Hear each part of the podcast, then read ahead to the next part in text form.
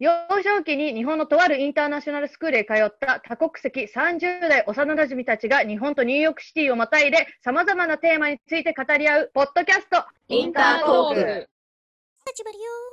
今日の MC は、みな or まるです。みなかまるって言われてたら、あの、私です。参加者は今日はフルメンバーで、シェリー、ミカコ、エミの4人でお送りします。今回のテーマは、ジョージ・フロイドの事件ですね。アメリカで今大騒ぎになっている事件について語りたいと思います。で、あの、ざっくり説明すると、5月25日に、アメリカのミネソタ州のミネアポリスで、黒人男性のジョージ・フロイドさんが、白人警官合計4名に拘束されて、地面に拘束され、首を膝で押さえつけられて、その膝で首を圧迫されたことから窒息死してしまったという事件が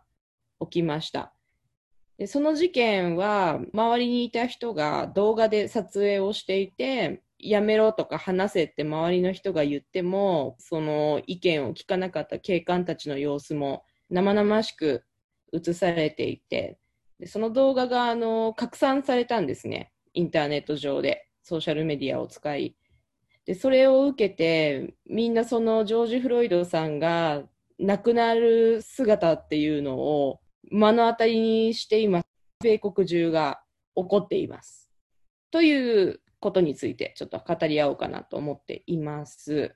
全米中ですごいデモが起こっていて、サイレントデモとかならね、あの、いいんですが、もう一つ今、すごく考えなきゃいけないのって、やっぱりコロナが完全に沈静化していない中で、コロナの第2波の危険性がすごく今回、あの、デモを行ったことで増えているっていうことと、あとは、あの、結構逮捕者も出たり、あの、警察官に対するアンチポリス派と、まあ、プロポリス派、警察を、なんだ、賛同、応援する派っていうのですごく分かれている。あとはその差別に関してものすごく敏感になっている中で、そういうあの事件が起きたことから、こう、みんな生きり立っていて、あの、マイノリティにとってはあまり安全じゃない状態に国がなってしまっているっていうことがあります。で私は、えっと、アメリカに住んでいて、アメリカ・ニューヨークに住んでいます。でこちらでもあの週末、まあ、金曜日にかけてからあの結構デモが起きていて、もう車も何台か、まあ、燃やされたり、昨日うちの近所であの車のガラス窓が割られてるのを見たりしましたけど、で、ね、あの、まあ、危ないね。っていうの。で、日本ってどういう反応をしてるのかなと思って、で、エミどうですか？日本では。報道とかされてる？意味的に日本では全く反応ないね、正直言うと。まあ、しょう、ううんん、あんま日本には関係ないニュースっちゃ関係ないニュース。黒人も日本にあんまいないし、そこまで注目を浴びてるニュースとは思えない。だからまあその炎上して、その、なんだろう、いろんな、例えば、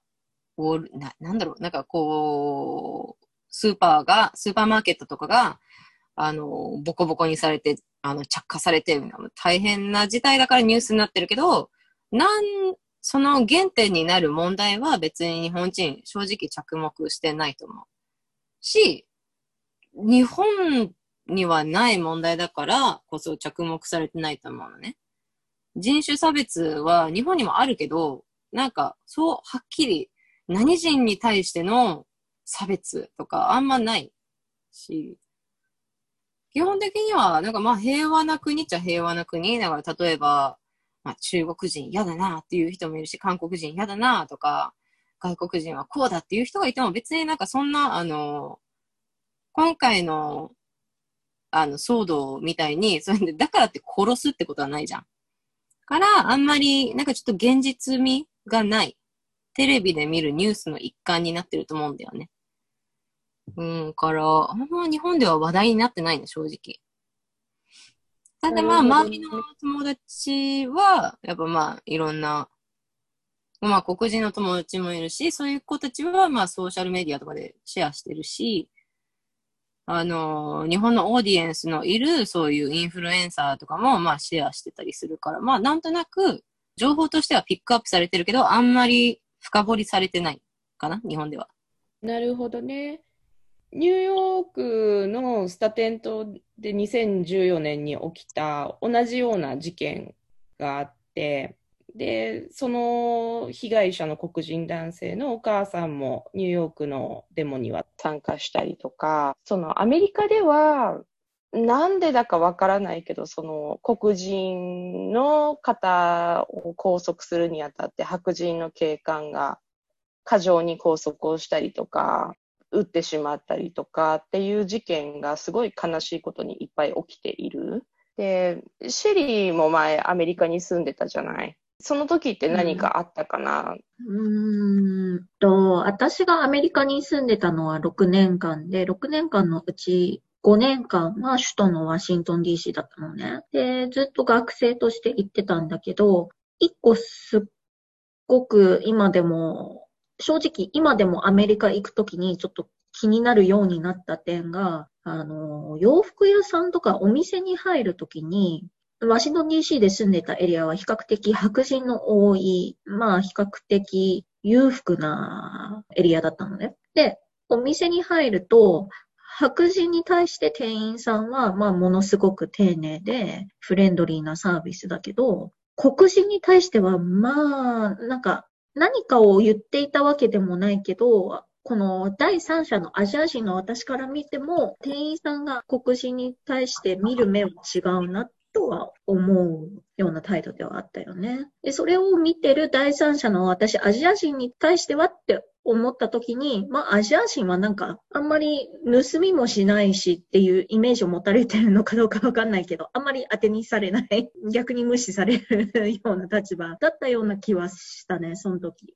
なるほどね。うんまあ、そういうのを、まあ、日々肌で実感していたと。前からでもそういうイメージあるよね。なんかアジア人は、なんか別に害がないっていうか。ない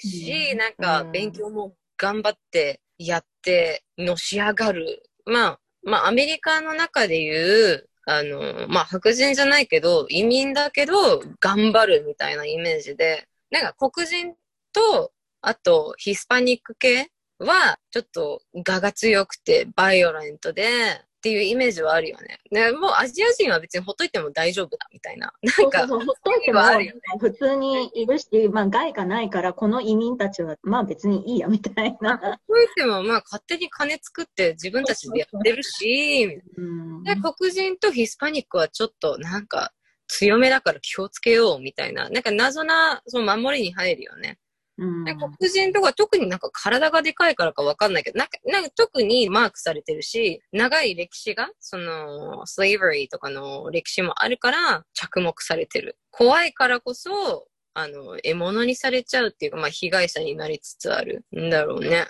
うんだから、まあ、まとめて言うと、イメージとしては白人のお客さんに対してはすごく接客が丁寧で、いっぱい売りたがるような接客。黒人に対しては警戒心を持って見張っていて、私のようなアジア人に対しては、まあ、ほぼ無視のような印象は受けたね、その時。キスされるのが一番いいけどね。いや、けど、たまにあの、ちょっと接客してほしいときに、その、害のなさそうな黒人を見張ってる店員さんがいると、まうんあ、それは気づいちゃう。気づくよね。ありますか見張ってるんだって。まあでも私は買い物するときほっとかれたい派だから、どちらかというとね、いらっしゃいませ。この色違い私は持ってるんですよって言われるくらいだったらほっとかれたい。けど、あの、な I るほ want ど to ね bring up, I want to bring up one very important statistic. あの、Hold on. Let me um, ask Mikako あ、OK。あの what she thinks because she'd never lived in the US before. あ、OK, OK, go. ミカコはアメリカに住んだことがないじゃない。オーストラリアに前住んでたのと、ニュージーランドに住んでて、離れてるじゃない。うんで、オーストラリア、ニュージーランドってこういう事件あるのかな？日本はないって今、エミが言ってたけど、似たような感じとか差別とか。そうそう。まあ、自分が住んでた時期っていうのもあるのかもしれないけど、あの、黒人っていう、いわゆる黒人って言われる人、まあ、いたとは思うんだけど、肌が黒いっていう意味で言うと、多分向こうで言うと先住民族とか、なんていうの、本当のその、いわゆる今トピックに上がってる黒人とはちょっと多分ジャンルが、ジャンルっていうか多分違うから、その、実際にその黒人、いわゆる今トピックになってる黒人差別っていうものを私は本当に多分見たことがないかもしれないなって、教科書とかニュースとかでは見たことはあるんだけど、オーストラリア、ニュージーランドに住んでいた時っていうのは、どちらかというとそのアジア人に対する差別の方が多かったかなっていう感じ。なんか黒人に関しては自分の記憶にある限りないかもしれない。見たことがないかな。そういうのは、だってオーストラリアってイギリスからの白人がいて、そうあとはアボリ先住民。アボリジニっていう先住民が、まあ、肌が黒い人ってなると、もうアボリジニだって、まあ、ニュージーランドで言うと、マオリ族っていう、まあ、ポリネシア系だからまたちょっとジャンルが違うん、ジャンルというか、ちょっと見栄えも違うんだけど、あの、いわゆるラグビーとかで一番強い国たちの人たち。だから、まあ黒いっちゃ黒いんだけど、うん、だけど、その人たちに対する差別っていうのはもう、一、なんかその先住民族だからっていう差別は、多分差別的な扱いには受けていたのかもしれないけど、まあ、そのいわゆる黒人差別みたいな差別はもう全然ない、全然むしろ優遇されてるし、アメリカのだって、その、いわゆる黒人っていうのは、Sub-Saharan African うん。っていう、サハラより、だから中東系じゃない、あの、うんうん。サハラ砂漠のより下から、あの、まあ、言い方悪いけど、輸入した移民してた人、うん。移民ではなく、あ、移民じゃないか。移民ではないね。無理やあり。ばかれてアメリカに行って奴隷として使われてたから。そこら辺は、まあ、あの、アメリカに関しては、その、先住民に対しても扱いは良くないけど、そもそも、その、何？人間を輸入して、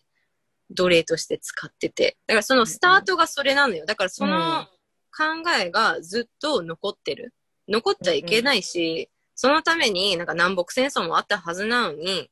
まだまあ残ってんだよね。っていうのはオーストラリアとちょっと違うかもしれない。そうだね。もともとオーストラリアにいるイギリス人、まあ、その住んでるイギリス人っていうのは、イギリスで罪を犯した人たちがそ、もっともっともその大きい島に送られてって、うんで、そこで、まあ、まあ、もともといた先住民族、アボリジニっていう人たちが住んでたところをいっぱいまあ殺したりして、自分たちのこの文化を広げてったっていう歴史があるから、そもそもそこの国にいる人たちがイギリスに差別をされてるっていう、まあ、もう大元のね、多分、ベースは一緒そうそう。う。ん。アメリカの黒人はやっぱだからそ、そのベースがあるプラス、じゃあ、じゃあまあ奴隷買おうぜ、みたいな感じなんで。それでずっと、なんかまあ、黒人イコール奴隷みたいな、っていうイメージが、根付いてるって言ったら言い方悪いけど、根付いてて、じゃあそれをやめようぜってなっても、今でもあるわけだよね。で、うん特に、あの、やっぱ国のリーダーがちゃんとしてないと、それ言いやすくなるのよ。その差別的なことを。うちのリーダーが言ってんだから言おうぜ、みたいな風習にはなるよね。そうだよね。誰かが止め止めなきゃな。国のリーダーが止めなきゃ誰が止めるんだ確かに。今、このあなた、フロイド、フロイドさんの事件っていうのよりも、結構こういう事件って最近起きてるなっていうイメージがあって、これは今デモ化したから、あの、まあ、日本ではさっきエミが言った通り、ほとんどメディアで取り上げられてないと思うのに、まあ、少しはあったと思うんだけど、でもなんか、多分ち全然違うテレビの番組を見ていたときに、それこそ女性の警官が誤って男あの黒人男性を自分の家に侵入していると思って撃ち殺してしまったっていう、まあ、すごく結構それは日本で、それなりに私はニュースで見た、テレビで特集されたニュースで見た事件だったんだけど、それってまあ結構最近の事件で、なんか日本でも取り上げられるような、そういう警官対、えーあの黒人の事件っていうのは、やっぱりこのリーダーとの関わりで、まあ、もっと顕在化してしまっているのかなっていうのは、なんか自分の考え、ちょっとなんかさっき言ってたオーストラリアとはまた離れた自分の意見になってしまったんだけど、なんかそれはすごく思ったな。うん。フロイドさんのその動画ってみんな見た？と私はね、見てないの、実際。私見た。エミは？私は短縮したバージョンみたいなのを見た。なんか全部見る気にはなれない。私全部見たけど、あれは相当覚悟しないと見づらいね。だよね。うんなんか今日のために見ようかなって思ったんだけど、どういう気持ちでこれを残してあるんだろうとかでやっぱ考えてしまうと結構辛くなってしまうなと思って、ちょっと見るのをやめて、まあ記事だけは読んだんだけど。一回でも見なきゃいけないよね、そういうの。ん見たくない気持ちは多分みんな一緒だと思うけど、私も結局は全部は見てないけど、一回目の当たりにしてこれはいけないなっていうのを見なきゃいけないな。ちょっと今日の反省点だわ。みなは見た、う私はごめん、あの、途中まで見て、やっぱり見れなかったのね。まあ無理して、無理して、えっと、見たくない人は見るべきではないと思うけど、うーん、見ることで改めて感じるものはあるよね。あれは本当に、もう本当に同じ人間として、うん、なんかうん同じ人間だと思えないぐらいひどい。途中までしか見れなかったけど、結局、その人種とかじゃなくっても善か悪かみたいな感じにしか見れないの。うん。何人とかさ、肌の色がとか気にしないで普段から過ごしてきてるメンバーだと思うのね、ここにいる人たちって。だからなんかこう、そういう色がどうのとかさ、その人種がどうのじゃなくって、もう悪人にしか見えなくって、悪い悪が人をなんか殺めてる姿って、なんだろう。うーん。単純に不愉快になっちゃうわない？わかんない。うん。不愉快だけど、それが現実なんだよ。で、うんまあ、そのなんでアメリカでそうなってるかって、まあ、白人が強いみたいに言うけど、白人が強いように、今までなんかいろんな法律とかも通ってるわけだし、そのなんか一滴でも黒人の血が入ったら黒人とみなされる、ターゲットにされるみたいな。うん、なんかこっちでは、かん、思いつかないような white privilege、白人が一番強いみたいな思いがあるんだよね、残念ながら。だから、なんか、なんだろう。アメリカに住んでる白人だったら、イェイイェイ、白人イェイ、アメリカ、make America great again みたいな感じになるけど、一回でも海外に住んだことあるアメリカ人に聞くと、そんなことねえべ、みたいな。なんだろう、右寄り、海外に住んだ経験のある右寄りの人って私会ったことない。なんとなくもうちょっとリベラル、ま、あの、ま左、い、え？私あるよ。ある？ある。やっぱりいるよ。でもなんか不思議じゃない？なんかさ、違う国に住んででもアメリカ一番ってなれるのか、なんか他の国もあるよ。違う考え方があるよって分かった上で、いえいえ、アメリカ一番ってなれるの？っていうのが不思議なんだよ。でも、いるんだ。まあ人にもよると思うけど、私が会った何人かは、海外行って他のを見たからこそ自分の国がやっぱり一番。まあけど、その、その気持ち自体は日本人もよくあると思うの。海 外全然にいいと思う。とうん結局日本が一番いいっていう、その気持ちはよく、自体はよくあることだと思うんだけど、うーん、うん、やっぱ海外行っても結構み、アメリカでいう右寄り、Republican, far, or もう more far right Republican の考え方を持つ人も、まあ多くはないかもしれないけど、いる。まあね、それがいけないとは言わないけど、なんだろう、いろんな人見たらもうちょっとやんわりすんのかなと思う。で、大体やんわりするけど、中にはまあそうやって、コンサバティブ、リパブリカンな目線のままの人もいるんだよ。それはそれで全然いいと思う。人に危害与えなければね。さっきね、多分、私も会ったことある、てかそういう人会ったことあるけど、なんか、多分、海外に来てるからどう、なんか多分どうとかっていうよりも、多分しん、それこそシェリーが言ってるみたいに、なんか多分信念に思ってるのはそう。だけど、まあ、日本にいる時とかには、まあ別に、だからって差別をするっていう対応ではなかったけど、多分話していくと、あ、こう、寄っているのかなっていう思う発言を節々で感じるっていうだけで、なんか、だからって言って、なんかその人が差別主義みたいな感じではなかったけど、でも本当、私もあった、喋ってて、あ、そうかなって思う人はあったことある。あ、じゃあ、建前的な感じか。そう、そう、そうそうそう。で、全然普通に、普通に喋ってたら普通だけど、なんかこうちょっとこう仲良くなっていろいろ話していくと、ん？で、あ、そうなのかなっていう、こう、ふ ふんわり感じてくるって感じだった感じかな？うん。全然ね、別に、レパブリカンがダメとかそういうわけじゃないけど、まあ、仲良く会話できればよくないって、結果的に見られるやつ。まあ、その人のし、し、信念というかね、その人の、それこそシェリーが言ったみたいに生まれ育って、あい、まあ、改めてその人がそう思っているのかなとか、なんかそんなにでもね、それこそみんなが言ったみたいになんか、自分は結構この、多様に育ったおかげなのかわかんないけど、別にそういう人がいても、そうなのかぐらいね、あんまりこう、そこになんか疑問を持ったことはなないけど、やっぱ事件とかになってしまうと、どうしてもこう、うん怖いなって、そういうふうに暴走しちゃうと怖いなっていうのはあるよね、そういうのが。極端な、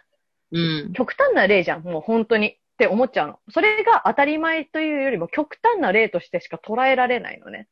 そうだね。だから日本にいると、なんかまあそういう意見もありますね。ああ、じゃあまあ、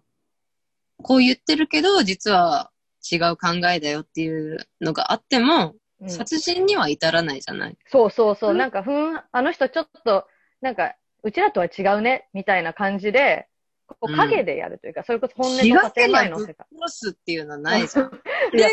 が、もうさ、アメリカで日常茶飯事で、今回すごいメディアに大きく取り上げられて、うわーってなってるけど、でもに日常茶飯事なのよね。だから、その辺が先進国っていうけど、うん、こ、怖い、怖いなっていうか、大丈夫ってなるんだけど、それなんかどう、どうなの？あと、なんかそれも思ってたのが、いや、なんか何かが問題が起きましたったら、またすぐデモが起きるでしょ？また反対派のデモがドワーってなったりとか、それもす、やっぱり日本とは違う、違う。日本も最近になってちょっとずつ若い子たちが、まあ、おし、これはあの、なんだ、バカにしてるわけじゃないけど、おしゃれ感覚でデモやってる若い子たちって多分いて、デモって、本当私、前、ね、前このポッドキャストで話したことあるんで、デモってあんま日本で見たことがなくて、何かが起きたから、じゃあなんかこう、あっち行って暴動を起こすぞみたいな、それが本当多分、に当たり前かし、なんでしょう。多分当たり前。みんなの今の。あ、そうだね。なんか日本だうと、なんか反対だ、わーってなんか言うぐらいであって、うんどないね。そいのや、大規模なものは。うん。アメリカだと普通なんでしょ、うん。なんか一般、私たちみたいな4人が、なんか街に出てサイン持って、やだー！みたいな感じでしょ？そうだね。あの、よく見かける、今回じゃなくっても、小規模でも結構起きてて、でも今回のは、本来のその事件の目的とかっていうのから外れちゃってるんじゃないかなっていう感覚があって、で、うちの近所でも昨日起きてて、で、今日も多分またまだやるんだろうけど、だから、あの、危ないから出ないようにしてるのね。何があるかわからないし、で、まあ、心配して連絡くれた友達もいるし、なんだろうな、なんか、私なんかもうスーパーマイノリティなわけですよ。アメリカで。半分日本人、半分イラン人。でそうだよ。なんか、考えたことなかったけど、なんか日本にいるとハーフはハーフみたいな、何人ハーフでも、とりあえず日本人じゃなければ外国人みたいな感じじゃん。丸も顔がはっきりしてるから、まあ多分日本人じゃねえなって思われがちだけど、あんま、じゃあ何人って考えたことないけど、例えばアメリカに行ったら、私は半分アメリカ人だからまあ白人っぽいけど、ちょっとアジア人っぽいけど、考えてみれば、丸ってアジアアジアだもんね。あっち、ニューヨークにいたらアジア人で、それはそれで差別されんのって思ったら不思議なんだよね。うん、すごい差別される。で、あの、中東系はやっぱり、なんだろう、マイノリティ、プラスアジアもマイノリティだから、もう、大体、日本人ですっていうようにしてる？あえてうんで、でも人によっては、え、でも日本人じゃないでしょ。完全な日日本人じゃないでしょ。くないみたいなね。うん突っ込まれるよね。うん。でも大体それを気づく人って白人以外の人たち。あだからほとんど気づかないのあ、よ。まあアジアだろう、みたいな。うん。まあアジア、アジアなんだな、みたいな。アジア全般。で、うん。他の人種の人たちはみんな気づく。うん。あ、なんか日本ってるみたいな。うん。そうすると説明をするんだけど、基本はその日本人ですっていうふうに説明をしちゃってる。生まれ育ったのも日本だしね。うん。で、パスポートも今日本のパスポートしか持ってないから、でも、なんだろうな、まあ、旦那が白人じゃない、私は。白人系アメリカ人。だからなんかすごいごちゃ混ぜなんだけど、なんかこう考えるとすごいごちゃ混ぜなんだけど、あからさまに旦那と私の扱いは違う、この街で。からどこ行っててそうなんえだ。、夫婦なのに違うの？夫婦なのに。え一緒にいて、同じところに行くときの周りの態度と、私一人でいるときの態度とが全然やっぱ違うね。あの、例えばうちは犬がい犬がいるじゃない。簡単な例で言うと、まあ、ダルメシアンがいます、うちには。で、私が散歩させてると、ドッグウォーカーだって思われることが結構多いのよ。ああ。で、あの、Oh, is that your dog? とか結構聞かれるのね。で、旦那はもちろんそんなこと聞かれたこともないし、周りも疑いもしないのよ。っていうか、ドッグウォーカーですかって聞くんだね。どっちでもよくね？そうそう。で、聞いてくる人は白人、やっぱり。ああ、that's so weird. うんでも、よくない？てめえの犬じゃねえんだからって。うん。アジア人がダルメシアン飼ってる、飼ってないだろうみたいなそういう、ないみたいな。そう。衝なん。かこう、うん、そういうのも日々感じるかな。なんかこう、だから、その黒人の人たちが、もう長くここの、この国に住んでて、もうね、普通に暮らしてる中で差別が起きるのが許せないって気持ちはわかる。こんなうん私、アメリカで暮らしててたった6年だけど、それでもやっぱね、なんかもう未だに気持ちに残ってるような差別受けたなっていうことは何度かあって、で未だに思い出すと本当ヘドが出るんだけどで、そういうのをやっぱり何世代にわたって受けさせられてて、そりゃ怒るわって思うのね。対処の仕方っていうのは、対処の仕方はちょっと違うような気がするよね。そのメッセージは、もちろんその差別はしちゃいけないみたいなメッセージはあるし、もう、こんな何十年、何百、何百年はないか。何十年も経っても、なんか変わらないから、だから、バイオレンスに走っちゃうみたいな気持ちはわかるけど、でも関係ない人たちも傷ついてるわけじゃん。そう。もういろいろだったからもう警察署が燃やされたり、いろいろ何、スーパーとかが荒らされて、物が持ってかれて、それ違うんじゃ。なんか元の根本的な問題は全く解決されないじゃん。なんか確かに、その言ってもわかんないなら、ちょっと押すっていう気持ちはわかるけど、お押しどころが違くねって。そうだよね。シェリーどう思う？今回のデモ。うん、さっきコロナウイルスの話をしてたけど、実際に今のアメリカのコロナウイルスの感染率を見ると、黒人が感染する倍率がアジア人、ラテン系、あと白人と比べて2倍なのね。で、その要因って、まあ、在宅がなかなかできない仕事に就きがちだったり、あの、インシュランス、ヘルスインシュランスがないのが、まあ比較的黒人の方が多いとも言われてるけど、まあこれを見ればすごい明らかかなと思う。その日頃の、えっと、黒人が他のレイスの人たちと比べての、その、ソーシオエコノミックディバイドがもうこんなに差が出ちゃってる。だから本当にその、今回デモは、まあその元々の systematic racism within the policing community が発端ではあったけど、まあちょうどコロナウイルスでそれ以外の全、全米のみんなが今イライラしてる。仕事なくしたり、職をなくしたり、あの、お金も減ったりとか、あとずっと家に閉じこもってイライラしてるのもそうだし、まあその コロナの影響をもろに受けてるのも黒人の方がふ多いっていうのもあると思う。I want to try saying something a little controversial, but I think it's something we, I wanted to discuss with you guys. うん。 Do you think, like they say, there's pri- white privilege? Do you Mhm. think that we have benefited from, in a way, Asian privilege as well in the States? What I mean is, うんなんかこうやって黒人が差別を受けるときに、他のマイノリティ、アジア人とかラテン系の人って結構比較的静かなままでいる傾向があると思うのね。今回のデモを見ても、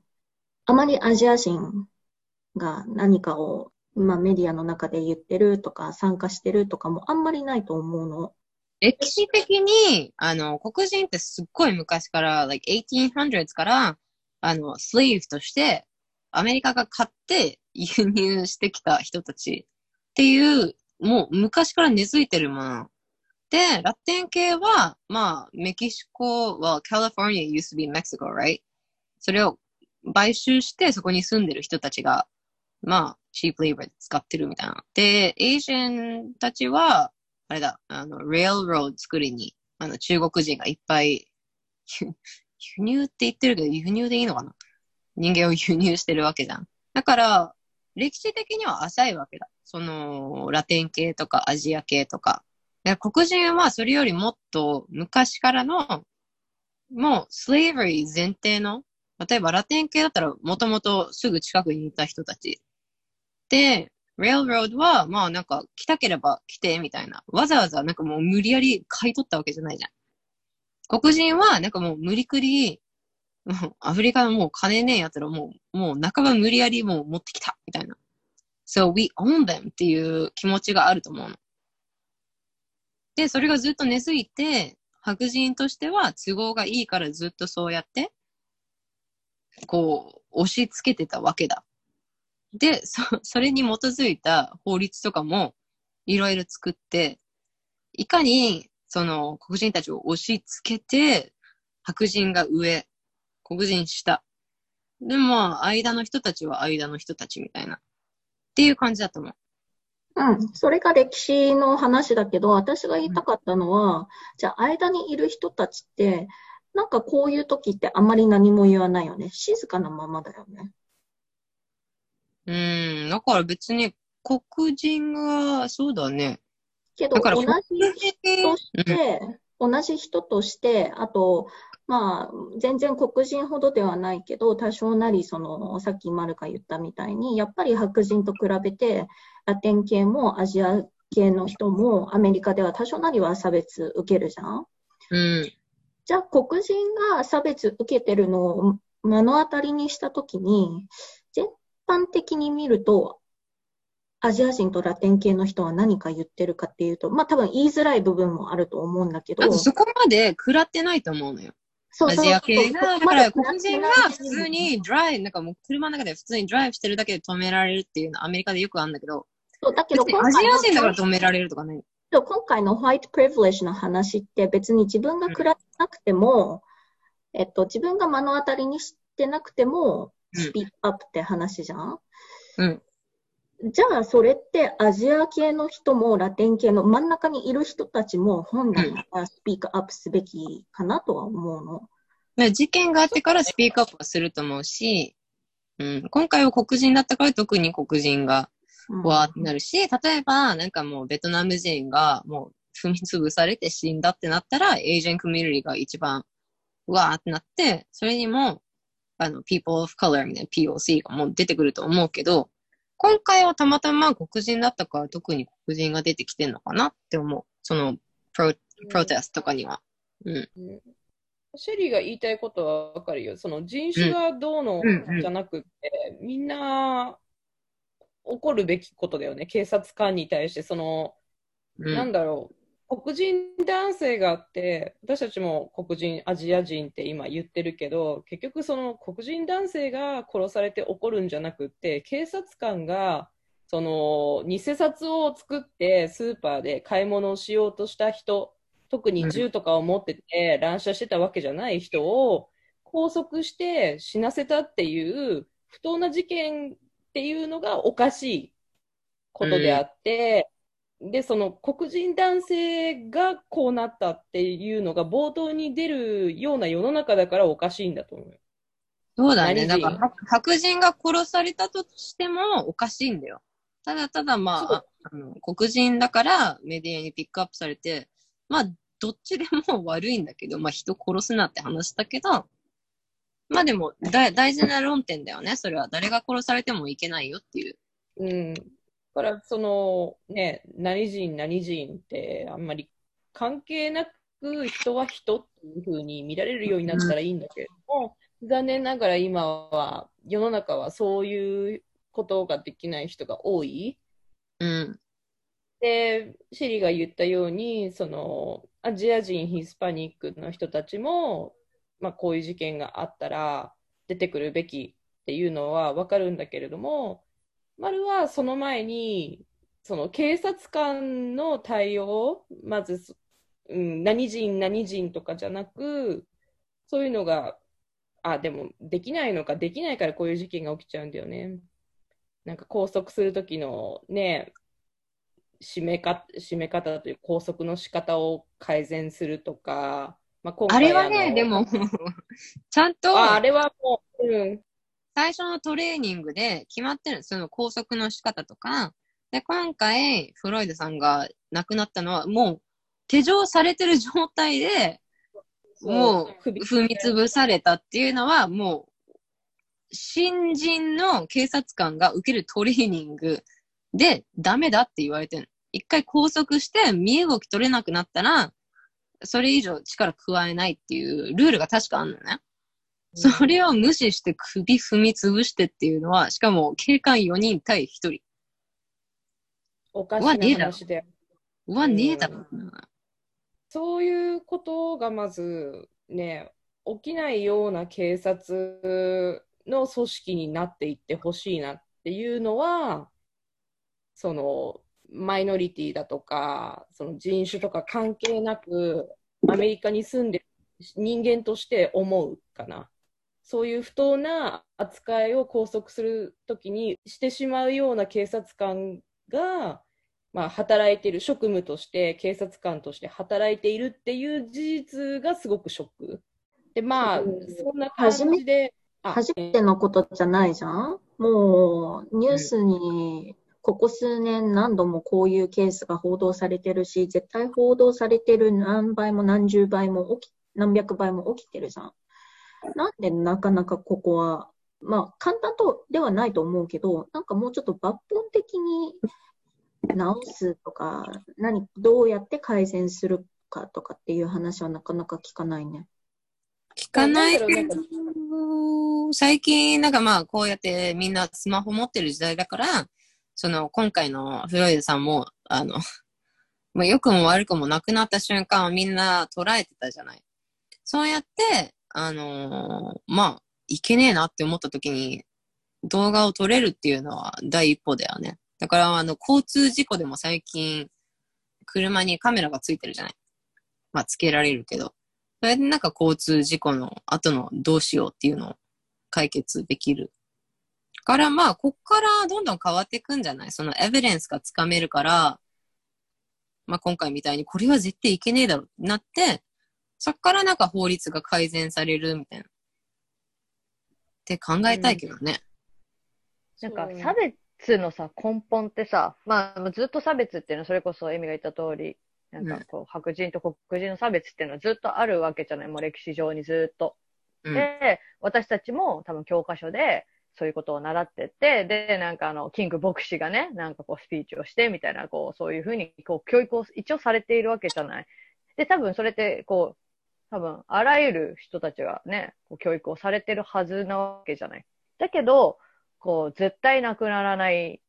ていうのは、もう抜本的な、私は生理的な嫌悪感なんだと思う。なんか、なんていうの？もう、に、なんか人間、そのコミュニティに属してしまったら、それ自分と得意なものをどうしてもこう、差別してしまうみたいな。だから、その、それをなくすために、やっぱそ、それこそ、いじめがなくなるのはどうしたらいいのかとも同じような話題で、差別をなくすっていうのを、ことは、多分、難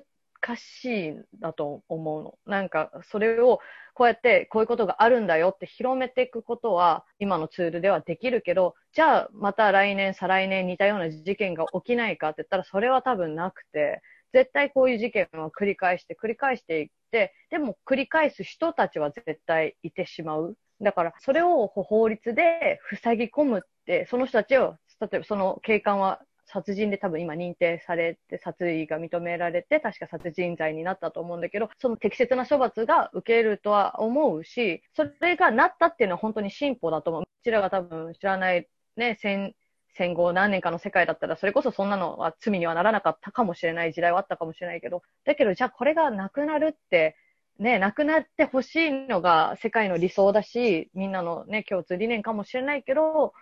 うん、難しいよね。だってみんなそれが悪いことで、多分歴史、教科書的にもそういうことをなくすためのいくつもの運動が起きていた。しかも暴動がない運動も起きてたこともある時代。でもそういう人たちも殺されちゃったりとか、だからこう、そういう人の生理的な嫌悪感を払拭するって、どうしたらいいんだろうなって思うよね。じゃあ、ミカ思うコどうやって止める？止めるってね、だか止らめて、ミこうねカコ。そうなるよね。白人と黒人の、あれの差止め別。方ってことだよね。差別の止め方。的な差別の止め方。すごい課題だね。ぶっ込んだ。それが分かったら多分ノーベルピース賞みたいに取れるやつだよ。もうボブリボブディ、うんボブディランに聞くしかないよね、本当に。っていうのはあれだけど、どうや、例えばその、黒人、多分も、ね、まあもう歴史上有名なのは黒人と、えー白人の差別。でもみんなが言った通り、こう、私はどっちかというと、ね、アジア人に対する差別も、あの、すごく、そっちの方が結構私にとっては身近だったから、うん。こう小さい頃とか、卵とかアジア人ってだけで投げつけられたこともあるし、卵投げられたの？いや、本当になんか、そうそう。ただただ、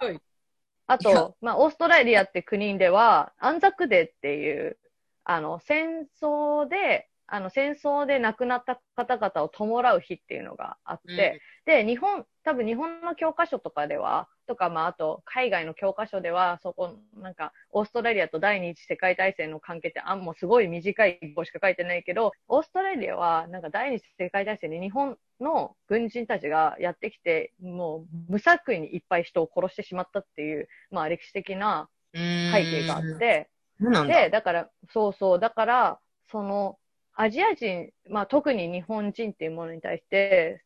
すごくこう、歴史的にこう対立がああった、あったんでもでアジア系な国と一緒だよね。そしたらフィリピンとかうんタイとか、その辺ね。うんそうそう、だからこう、アジアと、まあ、日本とアジアという関係に限りなく近い関係。だから日本人っていうだけで、こう、ちょっと、ね、その歴史的な背景でどうしても見られてしまうことがあって、で特にその安息デーっていう日には、あんまりこう出歩いてはいけないっていうふうに言われてて、その、学校に行っても安息デーの日は、その亡くなった方々の戦争の被害者の亡くなった兵士たちのこのお墓に行って、小学校とかはそのお供えをするみたいな文化があって、だから特に日本人だったら、そこのとこに行ったら、石とかレンガとか投げつけられて、ガチ石マジいや、ガチ石。マジマジ。で、多分アジア人は、アジア人も多いから、中国人の方とかも、まあ、日本人に見えるっていうか、まあ、アジア人全体に対して、まあ、本当は日本人を狙ってるはずなんだけど、もう、もうこう、投げられてたりとか。そうそう。そう、しょうがないの。投げられちゃうだから、うーん、だから、そういうようなことを小さい時、どっちかというとね、多分その、今、今日のトピックにあある黒人がもう、ムー、なんつうの、むしろターゲットになるみたいなことを小さい時にアジア人がターゲットになってるのを結構見て、海外にいた時にそうだったから、そのスーパーマイノリティっっていう気持ちはすごくわかるというか、で、そのアジア人、中国人はすごくオーストラリアに多かったんだけど、日本人っていうのは私がいたところはすごく少なかったから、だからそういう意味では、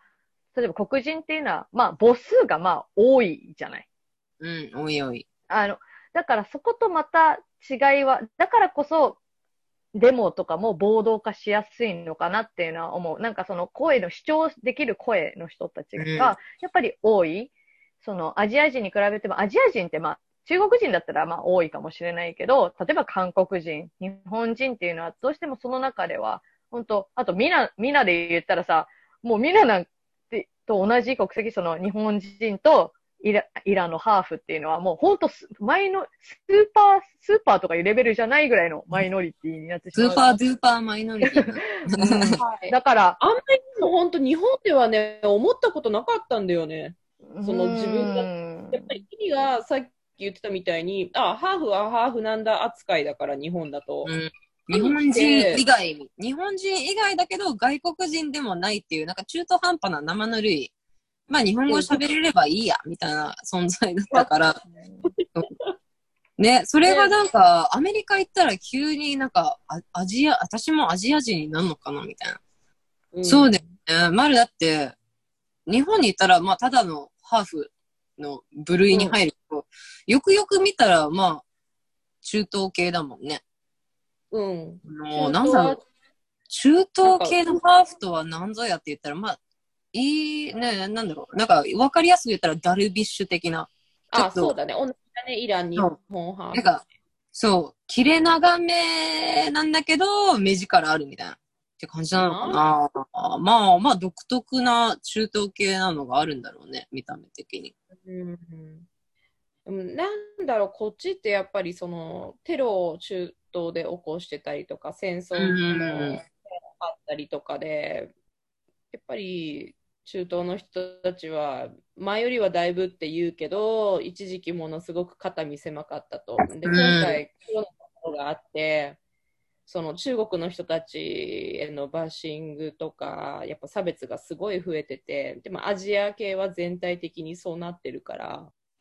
いや、まあ、で、それも頭悪いよね。コロナイコール中国から始まったイコールっていうのも、いや、関係ねえってなるよね。でまあ、美香子が受けたみたいに、その卵を投げつけられたりっていう経験はないんだけど、なんだろう、前よりも一人で出歩くのが億劫だね。あんまり前ほどこう、あどっか行こうみたいな感じにならないかな。一人きりでは。不要不急は出れない。うん、でも、なんだろう、まあ、今回の話で思ったのは、これまとめきれないようなもう本当膨大なテーマで、答えは出ないと思うんだけど、私は今回のこのデモが起きてる中で、そういった労力、それによって、こう、使用される賃金、補修代、もろもろっていうのを、もっと教育、子どもたちの教育に当てて、こうならないような未来にしていっててほしいなって思うし、でも行ってる人たちもその時間をかけるんだったら、自分の周りの子どもたちとか周りの人たちにどうすればなくなるかっていう話し合いをする場っていうのをもっと持ってほしいかなって思ったね。うん。で、みんな最後に何かありますか？この件に関して。まあ、さっきさ、エミにこう、ふっかけられた、じゃあ、ミカコだったらどうやって、その、差別が、っていうのを今考えてたの。で、まあ、私もみんなが言う通り、教育ってすごく大事。本当に、なんか、これからの世代というか、これ、次の世代を育てるものは常に教育だと思うし、で、ある程度統一された教育っていうのは、まあ、でも教育って、まあ、怖い、そういう意味では、昔の日本みたいな感じで、統一、あまりにも統一されると、あの、軍国主義になってしまうみたいな、そういう経緯もあるから、で、せっかく、例えばアメリカっていうのは何が一つ、もう他国により優れてるかっていうと、私はずっと多様性だと思ってたの。自分はアメリカに住んでないけど、やっぱアメリカ、ニューヨークって何かって例えられると、日本人はよくサラダボールっていうふうに例えて、いろんなね、あの、人種がこう織り混ざっているっていうふうに、まあ日本人はこう、ニューヨークを例えていたと思うんだけど、だから、何が今、今必要かっていうと、その、エミもちょっとちらって言ってたけど、やっぱりリーダーなんだと思うんだよね。今、特にコロナで混乱な世界、っていうかまあ、どの国も混乱の中で、で、いろんな、その、その黒人差別っていうのはずっと、ずっとあった問題だと思うの。で、まあ、で、コロナっていうのは、まあ、今、本当に直面している問題で、で、そういうのが、こう、そのもん、そのコロナっていう中で、こういうずっとあった問題が、バーンって起きたからもうお祭り騒ぎみたいになってしまったっていうのは、まあ、今回の事件の一個の要因だなって思うと、やっぱりそういうお祭り騒ぎになってる時に、どういうリーダー像がいいかっていうのが、私は顕著に現れてるなって思ってて。で、例えば、トランプ、トランプさんに言ってしまうのは申し訳ないけど、やっぱりそういうお祭りごと、まあ、なんか激化しちゃう影響力もあるし、その発言力にも影響力がすごく、まあ、あったりとか、あい、なんか他の人たちをもっとこう、暴動化させやすい人だと思うから、なんかこう、せ、ね、この、アメリカってその、せっかく多様化が、すごく多様な街なわけだから、もっとそのリーダーが、それをこう認めつつ、そう、そういう中で発言力が、まあ、ちゃんとあって影響力がある方が、そういう混乱の中でもしっかり、こういろんな民族がいる中共、存していくんだっていうアピールができる人、ちゃんとできる人がいれば、まあ、まあ、本当の潜在的なこの差別の問題にはなるかわからないけど、これからの未来を先導していくっていう中では、一ついいロールモデルになるんではないかなって思うかな。うん。あいつ政治的パリピだからな。もう、本当だよ。すぐ発信しちゃう。ちゃうし、で、それですぐ、と言っちゃう。それで結構著名人とかも逆にこう、それを炎上させるメッセージをして、それに乗っかっちゃう人たちがいるみたいな。私は違うと思います。でバイトのクルーズとか、なんか知らないとか、けテテイラー・スウィフトみたいな。いやいや、みたいな。うん。ど。で、それに乗っかっめっちゃちゃう怒ってるみたいな。そう、なんか話題になっちゃうから余計いけないんだよね。で、そうするとなんか若い子たちがなんか上に乗っかってみようみたいになってしまうで、そういう流れよね。なんか本当発言力と影響力って、なんかこう、そのなんだろう、あ、よし、みんなで一つにならなきゃいけないっていう時に、か、そういうわちゃわちゃさせちゃう、なんていうの、炎上系がリーダーなわけじゃん。超かわいそうだなって。わちゃわちゃ逆に日本。日本、日本は、日本のリーダーは逆に誰からも信頼されてないリーダーだから、間違いないよね。うん、拡散力もなければ、りし存在存在感もないし、YouTube で流してんじゃねえってなるからね。うん本当に全員が逆になんかこいつをバッシングすることに頑張ろうみたいななってしまうのが、逆だね、確かに。本当に逆、マジ逆。だからそこが、うん、まあ、そすごいちょっと話がそれてしまったんだけど、そ、その人がやっぱり、なんだろう、やっぱり一本筋を、ね、国の一本筋をこう、た敷いてくれれば、まあ、で、かつ多様的であれば、アメリカが多様であることに感謝している人っていうか、それを恩恵に、ちゃんと恩恵に授かってるんだって分かってる人、あんな白人主義じゃない人。じゃないと、うまく発信してほしいね。そのニューヨークの市長とかも、クオも、うんうまくやってたじゃない。丸的にはどう？そのね、うんククオも。うん、クオも。まあすごい人気だよね。うん、すごい支持率も上がったし、クオもどう、どうなのえのニューヨークに住んでる人からしたら。市長が割とわちゃわちゃしてた中で、クオモはすごくあの、こう、淡々々とリーダーシップを発揮してくれたんだよね。で、あの、今回話題に出なかったけど、そのセントラルパークで起きたあの、アフリカ系アメリカ人の男に脅されてるって騒いだエイミー・クーパーさんの件とかについても、クオモはすぐにコメントを出したりとかっていう、なんだろう、ちゃんと割と地域密着して、その市民を優先してくれてるかなっていうのは感じるかな。でも、なんだろう、私はそのあんまり好きとか嫌いとかっていう風に政治家を見ないようにしてるから、中立に見てるかな、今は。で、最後になるけど、シェリー、あと何か加えることある？確か、マーティン・ルーサー・キングとシビル・ライツ・ムーブメントからもう50年、60年近く経つから、もうそろそろ、あ私、あの、黒人の大統領、オバマが大統領してたのが2000、確か9年から17年。もうそろそろこの問題は本当にトップからリードを取って、まあ、解決に持っていく建設的な会話をしないと、本当に経済にも影響するし、今こそコロナ、健康にも影響してくるし、世界がアメリカに対して見る目にも影響してくるから、アメリカ自身のためにもどうにかしてほしいよね。あの、アメリカのいいところって多国籍なところだと思うのよ。それすごい強みだと思うの。もういろんな、本当世界中の人が住んでる街だったり、あの、いろんな都市があったりするし、みんなここに根付いてるから、移民国っていう強さをもっと活かしていってほしいなと思うかな。はい。じゃあ、今日は終わりにしたいと思います。聞いてくれてありがとう。じゃあまた今度バイバイ。バイバイ。はい。終わるよ。What